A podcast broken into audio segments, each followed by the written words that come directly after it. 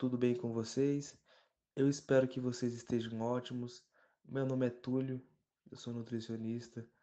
Espero que vocês estejam se cuidando perante essa situação que vivemos. Mas vamos lá, né?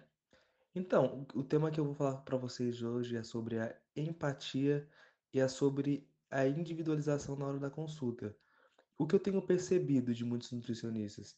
Eu percebo que a maioria se esforça muito na hora de se especializar, se esforça muito para aprender termos técnicos, na hora de melhorar sua parte teórica, mas na hora de levar isso para o consultório, na hora de transmitir esse conhecimento para o seu paciente, eu acredito que fica faltando alguma coisa. Eu acredito que hoje em dia todos nós, nutricionistas, é, médicos, independente da área, todos nós temos que nos especializarmos o máximo possível não somente os nutricionistas, todas as áreas, todas as pessoas, elas têm que se é, cobrar o máximo para se especializar, porque hoje em dia o mundo ele não, não permite mais o conhecimento básico. Qualquer pessoa tem acesso à informação, seja por internet, seja por artigos, bibliotecas.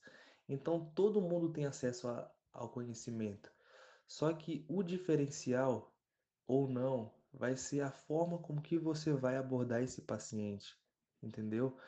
É, então a gente tem que entender que o mercado de trabalho ele é muito competitivo e ele é muito seletivo. E se você não tratar esse paciente como se fosse o primeiro e o único que você vai atender na sua vida, se você não tiver aquele brilho no olho, se você não transmitir para o paciente que você gosta do que faz, que você realmente quer mudar a vida desse paciente, ele vai procurar outro, outro profissional da área. Ele vai, ele vai, com certeza. Porque tem muitos. E você, com certeza, não quer ser só mais um. Você quer ser o profissional. E o que, que eu acho que a gente pode melhorar?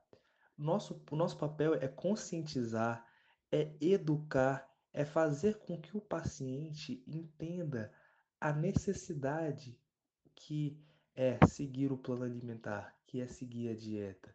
E eu acredito que a dieta tem que vir para encaixar na vida do paciente e não o paciente mudar totalmente a sua rotina por conta de uma dieta, de um plano alimentar.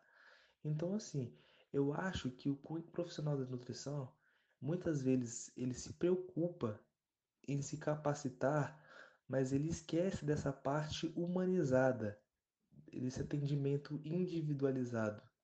Nós, além de sermos bons em prescrever dietas, em calcularmos, nós temos que ser bons em gerir pessoas também, em enxergar que ali atrás daquele paciente tem uma vida, que tem uma pessoa ali atrás. O paciente, ele ele, ele tem que entender que o paciente, tem paciente que vai dar 10%, tem paciente que vai dar 100%. Então, na hora de prescrever, você tem que analisar muito bem para qual que é o seu paciente naquele momento. Se é o paciente que quer 10%, se é o paciente que quer melhorar 1%, ou se é o paciente que vai se dedicar ao máximo. Não tem como você cobrar de um paciente que quer dar 1%, você vai cobrar dele 100%, ele não vai voltar. Então, assim, é, é muito difícil essa situação. Acredito que a gente tem que ter conhecimento, tem que ter maturidade, a gente tem que ter essa visão da individualidade e do atendimento humanizado, porque é assim que nós entendemos que nós temos que tratar o paciente, assim como gostaríamos de ser tratados, olhando no olho, transmitindo confiança acima de tudo, explicando e levando conhecimento para ele a chance de adesão daquele paciente fidelizar com você é muito grande. É, mas a partir do momento que eu comecei, a partir do momento que eu comecei a realmente entender isso, eu consegui melhorar 100% os meus atendimentos, eu consegui melhorar 100% os meus retornos dos pacientes. É, porque é assim que funciona, sabe? Se a gente tiver, a gente não aprende muito isso na faculdade essa empatia. A gente aprende muito a parte teórica e esquece de, do básico, que é atender o paciente assim como nós gostaríamos de ser tratados. Isso é o básico, gente. O básico ele sempre funciona, mas muitas vezes as pessoas querem colocar a cereja no bolo antes de fazer a massa, antes de sovar, antes de levar ao forno.